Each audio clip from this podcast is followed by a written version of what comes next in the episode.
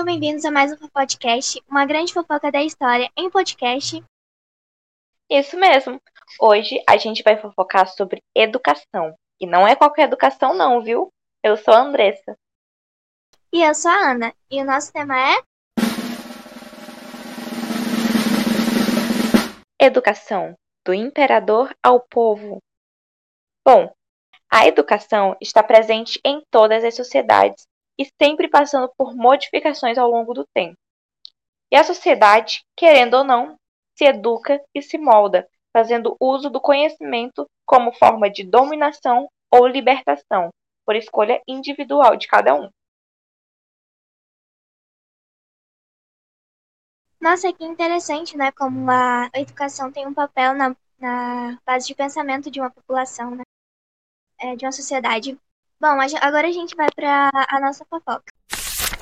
Então, pessoal, para entender todo o ensino brasileiro e suas reformas, precisamos falar de uma Constituição muito importante que existiu lá no Brasil pós-independência, chamada Constituição da Mandioca, que foi convocada por Dom Pedro I. Bem, uma das responsabilidades dessa Constituição e da Assembleia Constituinte responsável por ela era elaborar as leis que passariam a organizar o sistema educacional brasileiro. Mas não deu certo. Ela entrou em contradição com o imperador e seus ideais. Isso foi um problema, porque ela tensionava limitar seu poder e aumentar a influência da casa nas decisões. Dom Pedro I, então, cercou a Assembleia no dia 12 de novembro de 1823 com tropas, destituindo seus membros e prendendo ali alguns deputados. E, gente, nós conhecemos esse episódio como a Noite da Agonia. Logo em seguida, ele engavetou a Constituição que estava sendo elaborada e decidiu por ele mesmo fazer outra nova, que foi promulgada em 1824. As leis que serviriam de base à organização do ensino no Brasil foram tributárias dessa Constituição, ficando em vigor ali com poucas alterações até mais tarde, lá na Proclamação da República em 1889. Apesar de a educação ter se tornado elitista, segundo a tendência iniciada por Dom João VI e reforçada mais tarde durante o reinado de Dom Pedro II, as leis promulgadas por Dom Pedro I tiveram como objetivo formar um sistema educacional popular e gratuito. Ele queria promover o desenvolvimento de uma cultura nova e disseminar o sentimento de nação, o que é importante a gente comentar, porque a falta de identidade cultural presente no Brasil durou por muito tempo. Então foi importante que esse primeiro passo do Dom Pedro para que as pessoas pudessem desenvolver uma certa forma algo relacionado ao sentimento de pertencer ao Brasil. Isso pode ter sido difícil, porque o Brasil sofreu muita influência cultural da Europa e dos imigrantes que começavam a vir para cá. Isso deve ter deixado as pessoas perdidas e sem um nacionalismo definido. Mas a intenção dele, infelizmente, fracassou. Não por falta de vontade política, mas pela falta de recursos, pela pobreza do país, pela falta de interesse pelo estudo gerado por anos de descaso para com a nossa educação. Além disso, havia a tradição mantida entre a elite de mandar os filhos para a Europa estudar, surgida depois das reformas pombalinas. Mas estava rolando a Revolução Francesa lá no mundo afora, com seus ideais que pregavam o acesso à educação garantida a todos. Ela influenciou a Constituição de 1824, que ficou cheia de termos vagos e projetos para melhorar as condições do ensino. Na prática, as leis complementares tiveram que ser promulgadas para tornar o ensino no Brasil operacional, mesmo que algumas dessas medidas aí contrariassem a própria Constituição. Então, Ana, a respeito da educação na Europa, de estudar fora, o que você acha dessa ideia? Bom, eu acho, né, que a educação no, no Brasil, ela começou só a partir de quando a coroa portuguesa veio para cá. Então a gente ainda tinha uma educação muito precária. E como a nossa educação não era tão boa, quem tinha uma melhor condição mandava os filhos para o exterior. E a gente vê que quando a educação no Brasil ela foi melhorando, é, essa elite ela parou de mandar os filhos para fora e começou a matricular eles nas escolas particulares nacionais. Então, eu acho que é mais pelo fato da gente não ter, não, não ter no início uma boa educação aqui no Brasil. E também eu acho importante a educação no Brasil ter melhorado e a elite ter parado de mandar os seus filhos para o exterior, porque aí aumenta também a nossa a nossa identidade nacionalista, né, como um país. Exatamente, eu super concordo. Beleza, agora a gente vai para o meu tópico, que é o ensino privado e a educação pública. Bom, o item 32 do artigo 179 da Constituição, ele falhou por, pela falta de recursos financeiros e ele acabou não funcionando. Então, o imperador, ele não conseguiu garantir, né, é, uma educação primária gratuita para todos os seus súditos. Em contrapartida, ele estabeleceu uma lei que dava ampla liberdade para estabelecimento de novas instituições de ensino, o que estimulou, estimulou a criação de escolas particulares por todo o país, deixando, devido ao vácuo deixado pelo Estado, né? Então, apesar do dessas escolas particulares, isso não garantiu um bom ensino de qualidade inicialmente, né? Porque inicialmente o, o âmbito da, das escolas particulares era o êxito financeiro. Mas, como a elite começou a optar por essas escolas, a educação lá foi melhorando muito. E já na, nas poucas escolas mantidas pelo Estado, havia falta de professores. E não porque não havia, é, não havia profissionais capacitados. Eles existiam em um grande número, graças às instituições fundadas pelo Dom João VI, mas porque os salários eles eram tão baixos que não atraíam esses profissionais para a carreira docente. E essa realidade ela era muito diferente nas escolas frequentadas pela elite, porque como elas ofereciam salários mais altos, elas não tinham dificuldade em recrutar professores capacitados. E essas escolas elas passaram a oferecer uma educação tão boa devido a isso, que os membros da elite eles e estratos médios eles deixavam de enviar seus filhos para a Europa, para os Estados Unidos e optavam pela, pela essa educação nacional. Andressa, em relação aos salários dos baixos dos professores, você acha que a realidade hoje mudou muito comparado ao período imperial? Não, Infelizmente, em grande parte não. Os salários baixos são consequências da desvalorização dos professores, e vice-versa. E é algo que hoje em dia a gente vê refletido na sociedade atual, nos dias atuais. Então, não, não é diferente. Concordo plenamente com essa resposta. Acho que, é, apesar do tempo ter passado, essa situação continua a mesma, infelizmente. Vamos comentar agora sobre o ensino superior e elementar? Era um ensino de base e, falando das melhorias no sistema educacional brasileiro, a elite começou a solicitar cada vez mais por instituições de nível superior e novos cursos. De tanto eles pedirem, o anseio foi atendido. Parcialmente, tá? Pela lei de 11 de agosto de 1827, foram criados dois cursos jurídicos um no convento de São Francisco em São Paulo, conhecido como a famosa Faculdade de Direito do Largo São Francisco, e outro no Mosteiro de São Bento, em Olinda, Pernambuco. Estes dois cursos foram importantíssimos na formação das elites políticas brasileiras e na mentalidade jurídica do Império. Muito mais que isso, gente foram centros de propagação de novas ideias filosóficas, onde tinham movimentos literários, debates e discussões culturais que interessavam a mentalidade da época. O imperador olhou ali e pensou: ah, tudo bem, né? Já que eu atendi parcialmente os apelos da elite, eu vou tentar ampliar o acesso à educação elementar. Mesmo assim, gente, as escolas básicas se mantiveram ao longo de todo o Império, acessível apenas a 3% da população, enquanto o índice de analfabetismo nunca foi inferior a 80%. Isso é muito sério. Por mais que ele tentasse ampliar a educação, esse número tinha sempre um abismo de diferença enorme entre quem tinha acesso e quem não tinha. Momento reflexão do nosso podcast. Isso fez a gente pensar. Ana, então a educação era para quem? Qual era o interesse em expandir o pensamento das pessoas, mas sempre de maneira política? No meu ver, a educação, ela era. O Dom Pedro, ele tentou, né, é, expandir o horizonte dessa educação, né, expandir elas para a população mais pobre, dando uma educação de graça. Mas a verdade é que a educação de verdade, que teve eficiência, ela foi dedicada à elite, às pessoas que tinham mais dinheiro. E essas pessoas da elite que tinham maior instrução, elas acabaram ocupando os cargos políticos e é, é evidente, né, essa desigualdade e que a, essa educação ela era voltada realmente para as pessoas mais ricas do país.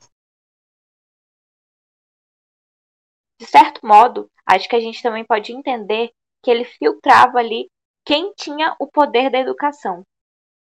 Mas, tentando fazer essas melhorias, ele promulgou uma lei em 15 de outubro de 1827 que determinou a criação de escolas elementares em todas as cidades e vilas por ali. Porém, nas povoações mais populosas, deveria ser estabelecida uma escola para meninos e outra para meninas, enquanto nas demais zonas o ensino poderia ser misto, como era antes da reforma pombalina. O baixo salário dos professores continuava a ser o grande obstáculo do sucesso dessa medida, uma vez que as vagas nunca eram preenchidas. Faltavam ainda recursos para construir escolas e fornecer material pedagógico.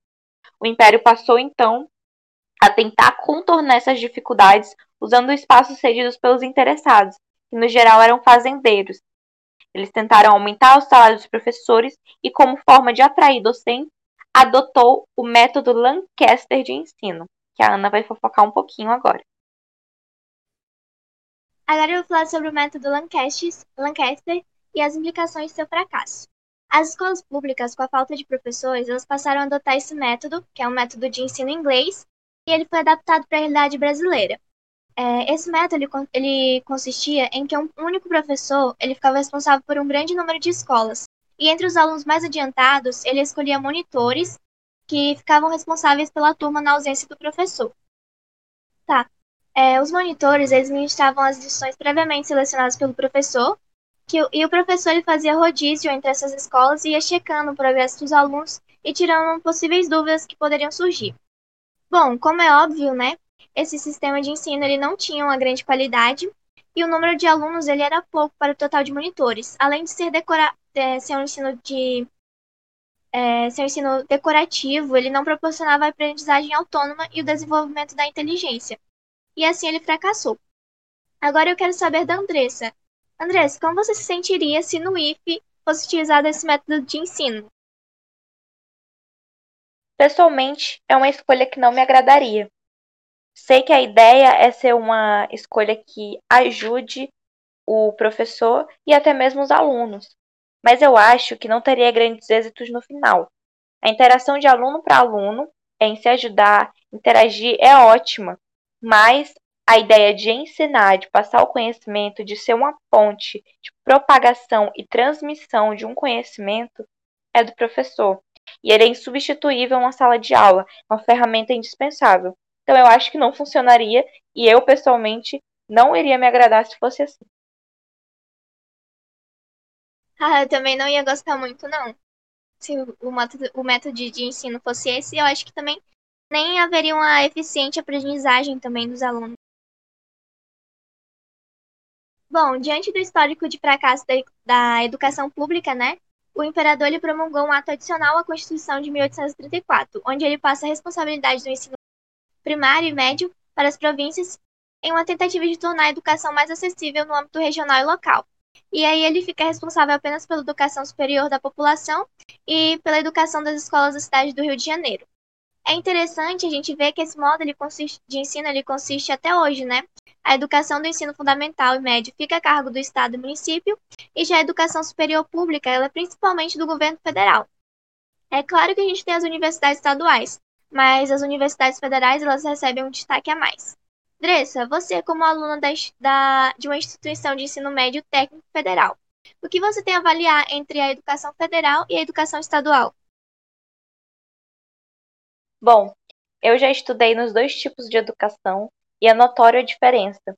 Infelizmente, por uma escolha infeliz, é, essa ideia de transferir a responsabilidade da educação para outro setor diminuiu a atenção que deveria ter é, de algo maior, né? Que na época era o império, o governo, de transferir a responsabilidade. Hoje a gente vê federal vezes estadual, e a gente vê como essa transfusão de responsabilidade fez com que as escolas, que sua minoria tem atenção federal, elas têm muito mais estrutura do que as estaduais.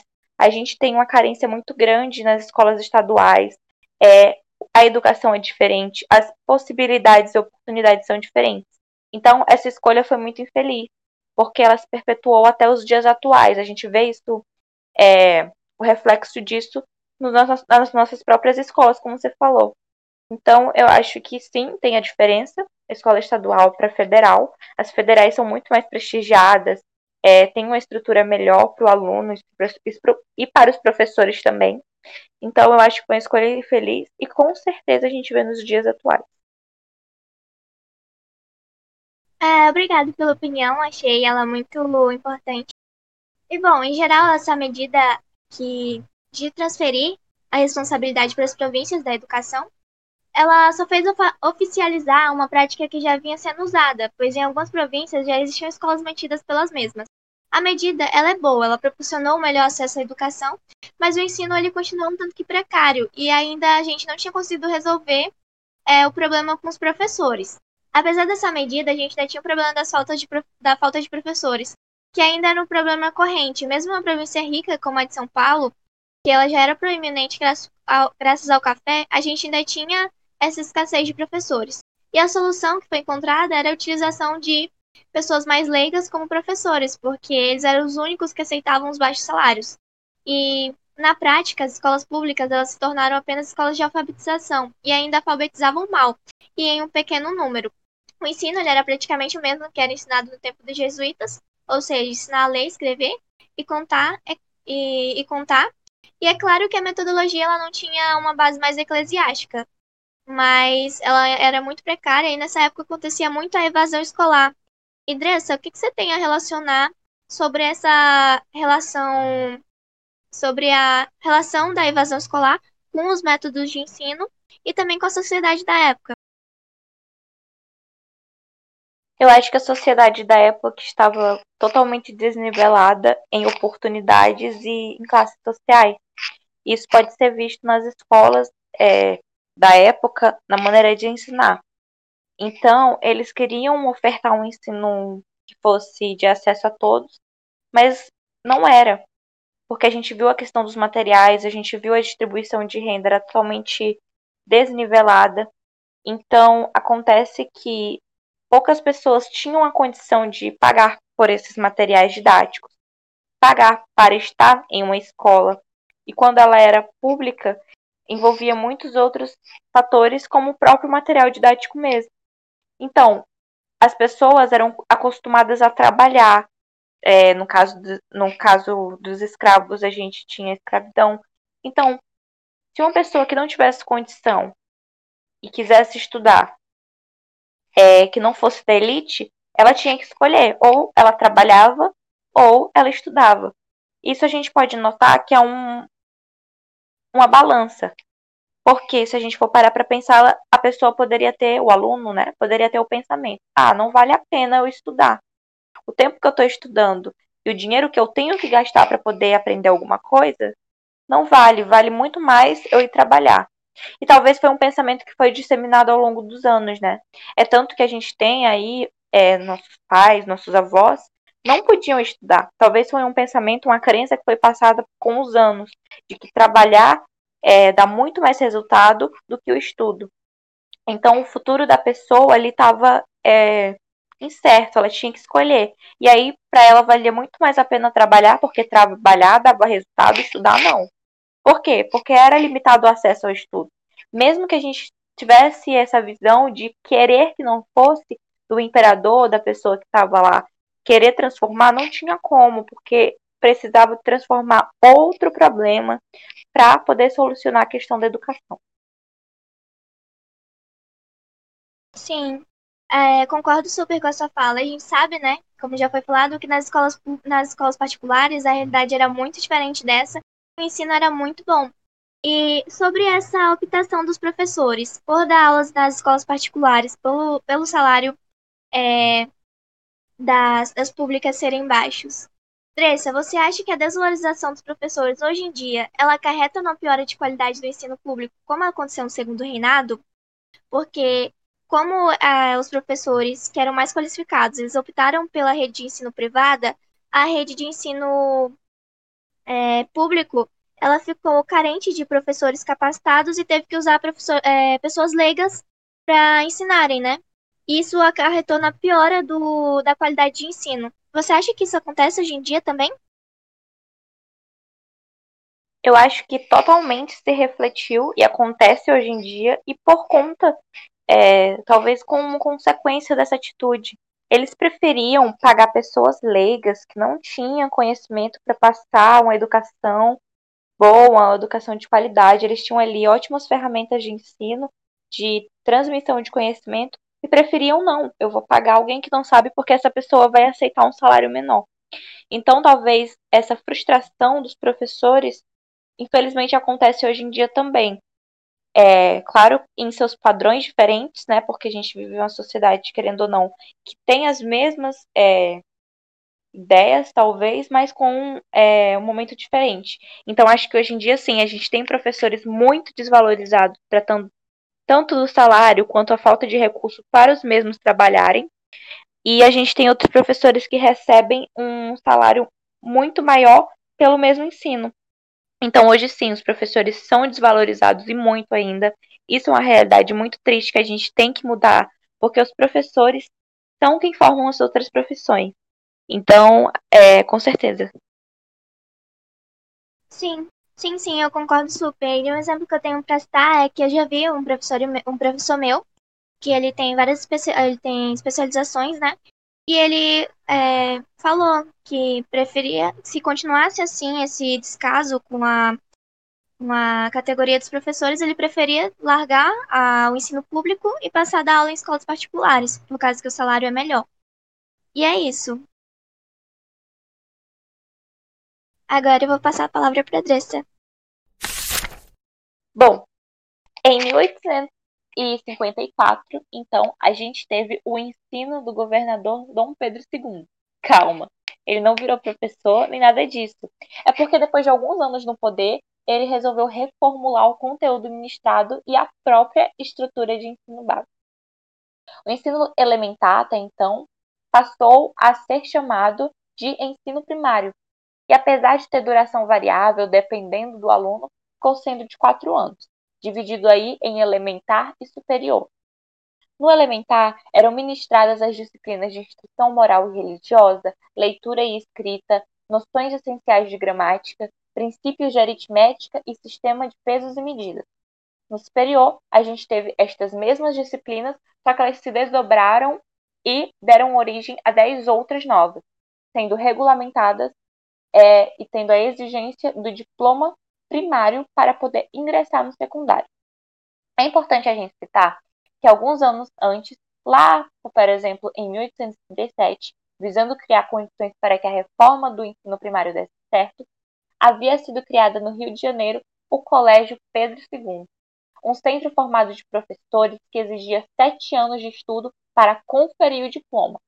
Essa instituição, segundo o imperador, serviria de modelo aos governos provinciais. No primeiro ano desse colégio eram estudados as disciplinas de História Sagrada, Português, Geografia, Aritmética e Geometria.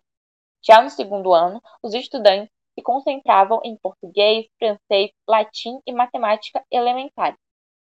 O terceiro ano estava baseado em português, francês, latim, matemáticas elementares, aritmética e álgebra enquanto o quarto ano tinha as disciplinas de português, francês, latim, geografia e cosmografia, além de matemáticas elementares. No quinto ano, o currículo envolvia português, inglês ao invés do francês, latim, história geral, física, química, e já no sexto era estudado alemão, grego, história natural, higiene, retórica, poética, literatura nacional, além de filosofia. No sétimo e último ano, eram oferecidos o estudo de italiano, alemão, grego, português, história literária, filosofia, história do Brasil e coreografia, que era o estudo da genealogia real. Bom, eu acho que eles viram ali. É, eu estou dando todas as ferramentas de estudo, estou variando muito esse estudo vocês, mas vocês têm que estudar a genealogia real. Vocês têm que conhecer a árvore genealógica aí da coroa, porque é a gente que é o governo aqui. Então vocês têm que conhecer. Ana, você acha que essa modificação feita no ensino básico foi importante? Essa percepção de colocar tantas disciplinas juntas foi legal? Bom, eu acho que sim, né? Porque das escolas públicas que a gente tinha, a escola Dom, Dom Pedro II, ela era uma das melhores e servia de modelo, né, para as escolas das províncias. Eu acho muito interessante que a gente tem uma grade de idiomas estrangeiros muito extenso, e talvez isso também vinha da, da paixão, né, que o nosso imperador ele tinha por línguas estrangeiras. Inclusive, ele falava 16 línguas estrangeiras. Eu acho muito legal, porque tem várias matérias, né, e dá uma grade de ensino de conhecimento mais amplo para os estudantes da, esco da escola do Dom Pedro II. Com certeza. E por ser tão culto e disponibilizar tantos conteúdos variáveis e fragmentados aos estudantes, após sete anos de estudo que eles completassem, eles recebiam o grau e a carta de bacharel em letras. Isso depois, claro, de prestarem juramento perante o ministro do Império, o que dava direito de lecionar para o primário. Assim, o Colégio Pedro II virou um modelo para a criação de escolas semelhantes ao atual magistério nas províncias. Estas escolas queriam disponibilizar uma mão de obra que aceitasse os salários pagos pelo Estado e que ao mesmo tempo não tivesse outra opção. Então era como se fosse uma caixinha fechada e limitada em todas as suas facetas, porque ele disponibilizava a educação, mas queria que as pessoas agissem de acordo com a única opção é pagamento de salário. Uma vez que as escolas particular, particulares normalmente não empregavam esta mão de obra, trabalhando somente com pessoal de nível superior, muitas vezes eles chegavam até a importar mão de obra.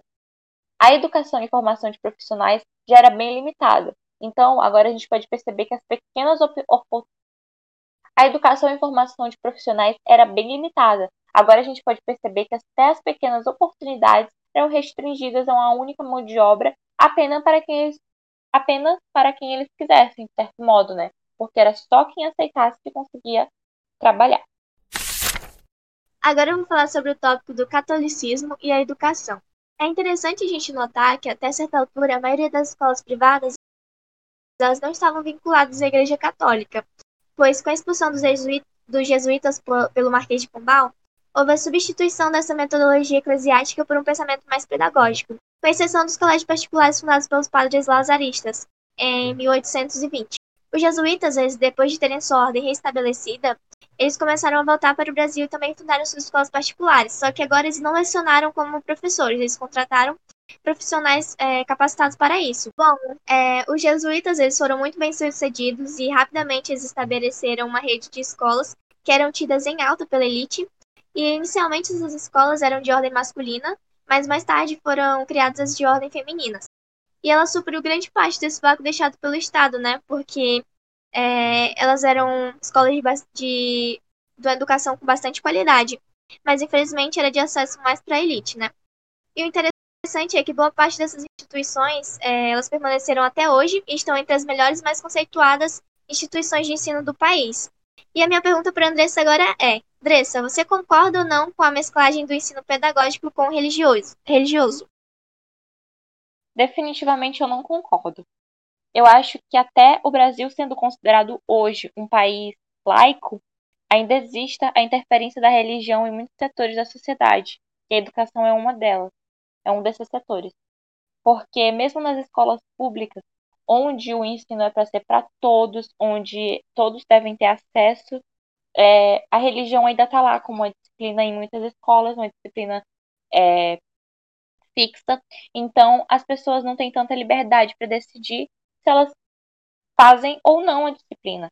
É, de certo modo, deveria ser uma disciplina opcional, visto que a religião é algo relativo para cada um o que é estudar religião para mim talvez não seja a mesma coisa que estudar religião para ti.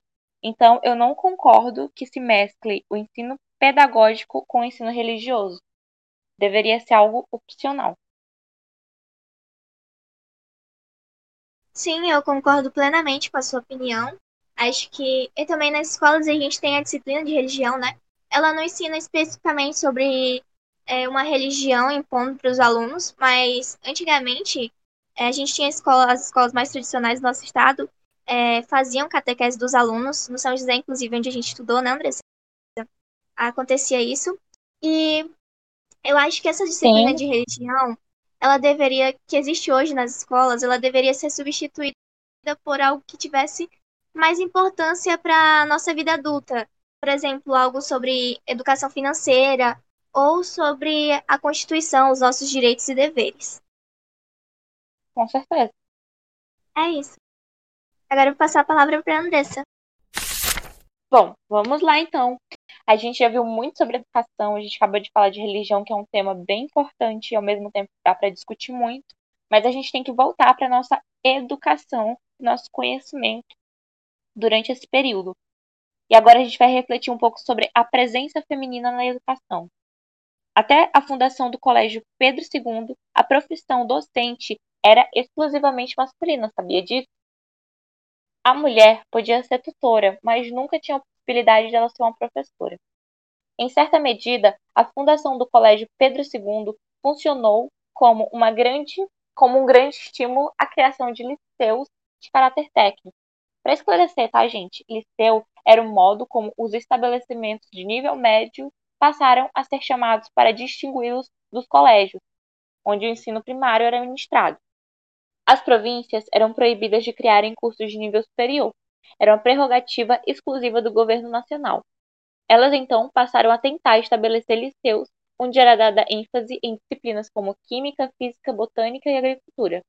Ao invés de acabar com a carência de professores, um problema que em parte tinha sido resolvido, começaram agora a faltar alunos. Isto porque, mesmo sendo ensino gratuito, o material didático não era. Tá vendo? O mesmo problema que a gente citou, citou anteriormente foi recorrente muito durante esse período. Com exceção de algumas pessoas pertencentes aos status médios, né, ali da com exceção de algumas pessoas, a maioria da população ou não podia custear o material ou não podia abrir mão do trabalho para se dedicar ao estudo. Gente, tá vendo aí a ideia de que o trabalho era mais importante porque levava a algum lugar? Eles não tinham condição de gastar com material. Então, o estudo, mesmo que fosse de, é, dito como para todos, ele não se nivelava de jeito nenhum. Se você não era da elite, você não conseguia manter a sua vida é, dividida entre estudo e trabalho. Parece que solucionar todos os problemas era um desafio impossível, porque ao resolver uma falta aparecia logo outra. É muito triste pensar sobre isso, né? É, voltamos então àquela ideia de refletir um pouco sobre a educação. Quanto ao ensino médio, depois que foi assumido pelas províncias, os governos regionais interditaram o acesso feminino, pois se tinha em mente que elas não precisavam saber além do que era ensinado do, no primário. Era como se não fosse importante as mulheres é, terem ad, é, adquirir conhecimento, era como se fosse algo que elas não merecessem. O ensino médio gratuito para as mulheres é uma conquista alcançada apenas no final do Império. Antes, somente as escolas particulares ofereciam esta modalidade de ensino. No setor privado, as mulheres eram mantidas em escolas ou salas separadas elas recebiam um ensinamento diferenciado, cursando disciplinas apenas ligadas à vida doméstica, à maternidade e à religião. O conteúdo intelectual e científico era uma qualidade, oportunidade masculina. Então, é, podemos sentir o quão trágico era para elas a questão educacional, né? Amiga, qual é a sua opinião a respeito da desigualdade intelectual para com as mulheres? Eu acho muito injusta, né? Porque além da gente ter essa desigualdade de gênero, a gente ainda tinha a desigualdade financeira, né? Porque as mulheres da filhas da as mulheres que faziam parte da elite, elas tiveram começaram a ter educa acesso à educação mais cedo do que as mulheres que não faziam parte da elite, que tinham uma condição financeira menor. E durante muito tempo isso se perpetuou, né? Até no Brasil República, a gente tinha isso. Então eu acho muito injusto e triste, eu acho muito incrível que hoje a gente tenha um acesso maior à educação por parte das mulheres. Acho isso muito legal. E eu agradeço por ter nascido nesse tempo e poder ter acesso à educação.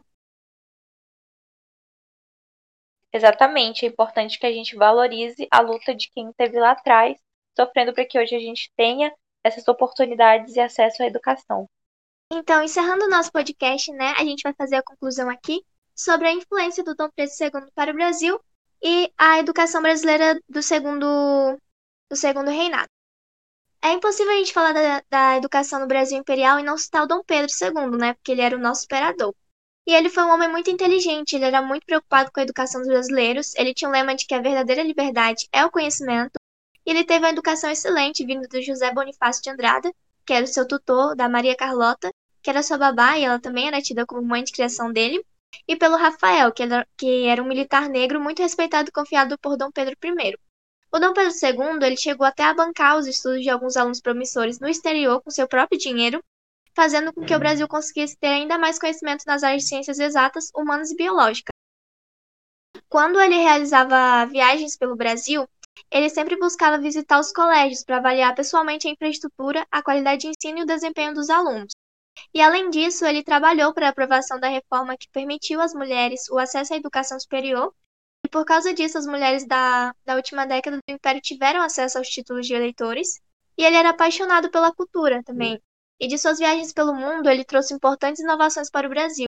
Ele sempre incentivava o desenvolvimento e uso de tecnologias no país, inclusive foi durante o Segundo Império que o Brasil conheceu o telefone, o telégrafo, a iluminação elétrica, as máquinas fotográficas, entre outras inovações, e ele fez do Brasil uma nação muito respeitada e admirada. E o Brasil se tornou, na época, um exemplo para os nossos vizinhos também da América do Sul. Na educação, ele deu importante espaço para o desenvolvimento, ele aprovou medidas muito importantes e sempre tentou solucionar os problemas que a gente tinha, e almejando promover uma educação mais democrática, o que na prática não foi alcançado, pois a escravidão ainda era vigente é, e a educação era elitizada, mas ele caminhou para isso, e a gente vê que coisas que foram iniciadas no segundo reinado permanecem na nossa educação até hoje. Então foi isso, gente. Obrigado pela atenção. A gente vai ficando por aqui. Gente, eu amei conhecer a educação do Brasil Império e como é importante a gente falar sobre isso, né? A gente conhecer as etapas que caminharam para que a gente conseguisse chegar na educação que a gente tem hoje. Cada parte do Império teve sua importância, teve sua responsabilidade. E claro, a gente sempre tem que lutar para que a nossa educação melhore cada vez mais. É, a gente tem o direito à educação e a gente tem que cobrar daqueles que podem oferecer para a gente. É isso, gente. Eu acho que esse nosso podcast tá nota 10, hein, Ana? Eu também acho, com certeza. Obrigada, tchau. Obrigada, tchau, gente.